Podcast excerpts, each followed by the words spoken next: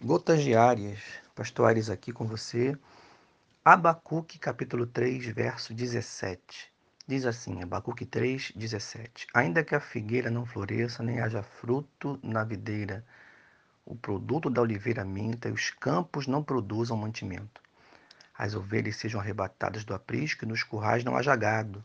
Todavia eu me alegro no Senhor, exulto no Deus da minha salvação. O Senhor Deus é minha fortaleza e faz os meus pés como os da corça e me faz andar altaneiramente. Meu querido minha querida, muito bom dia para você. Esse texto de Abacuque revela para nós um homem muito atribulado, porque ele havia orado ao Senhor, pedindo que o Senhor exercesse justiça sobre a terra, porque o seu povo, o povo de Israel, estava longe do caminho do Senhor e as pessoas estavam entregues a todo tipo de pecado, a bebedeira, a promiscuidade, a enganar o seu irmão, o seu próximo, a querer o mal, a invejar o seu próximo. O caso era terrível. Abacuque então ora. No capítulo 1 você vai ver ele falando com Deus.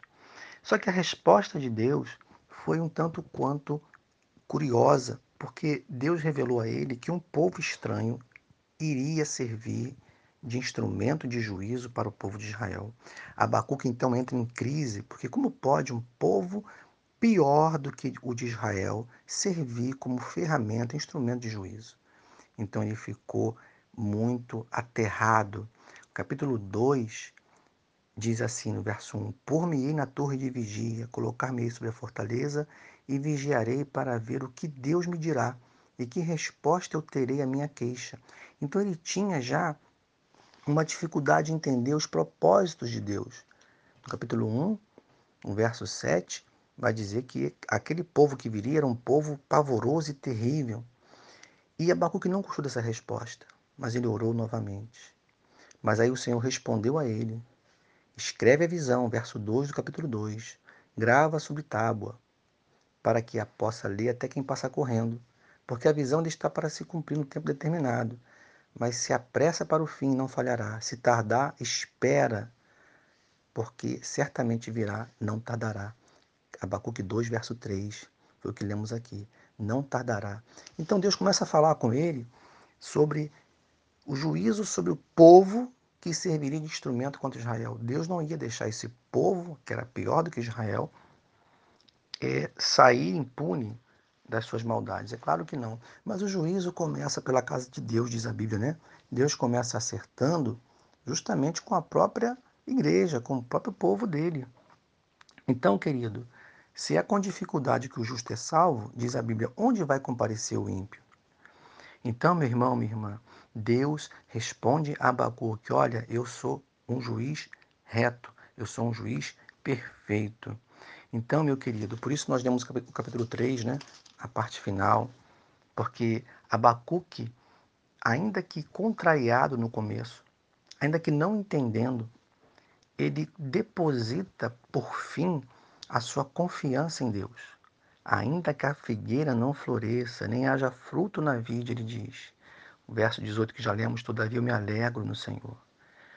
Por que, que nós precisamos trazer essa palavra para o nosso coração? Porque muitas vezes nós não entendemos, nós não entendemos os caminhos, os propósitos de Deus. E isso para muita gente se torna uma dificuldade ao ponto de irmãos não caminharem, não continuarem caminhando. Nós não entendemos. Então, o que vamos fazer quando nós não entendemos?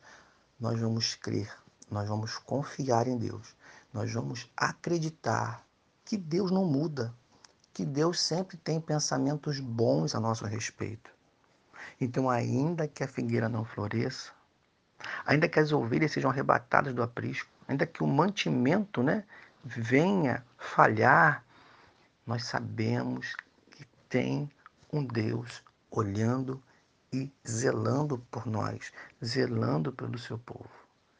Então, querido, se há uma coisa que você precisa guardar as sete chaves no seu coração é a sua fé em Jesus. Porque sem a sua fé em Jesus, eu sem a minha fé em Jesus, nós somos facilmente levados de um lado para o outro, pelo inimigo, pelas circunstâncias ou pelo nosso próprio coração.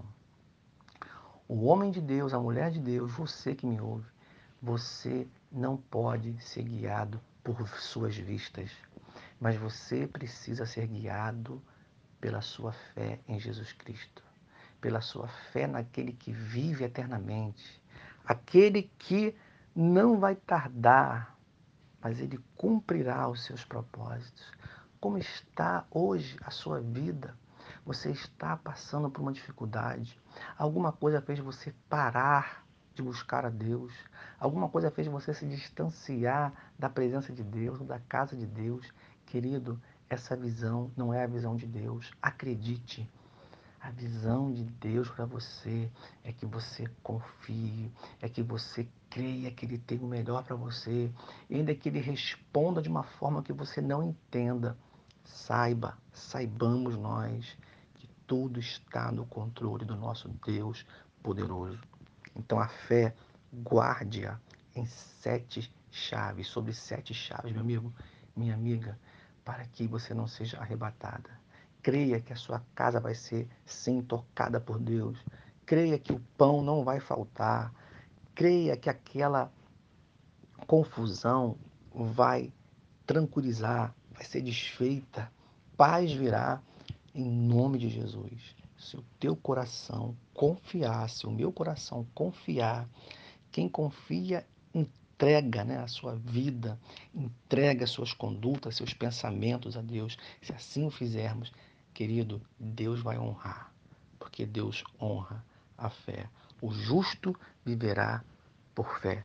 Que Deus te abençoe. Senhor, fortalece a fé do teu povo e cuida, Senhor, para que os pensamentos do teu povo estejam sobre o teu caráter, sabendo que o Senhor é bom o tempo todo. Em nome de Jesus. Deus te abençoe. Esse foi Gotas Diárias de hoje.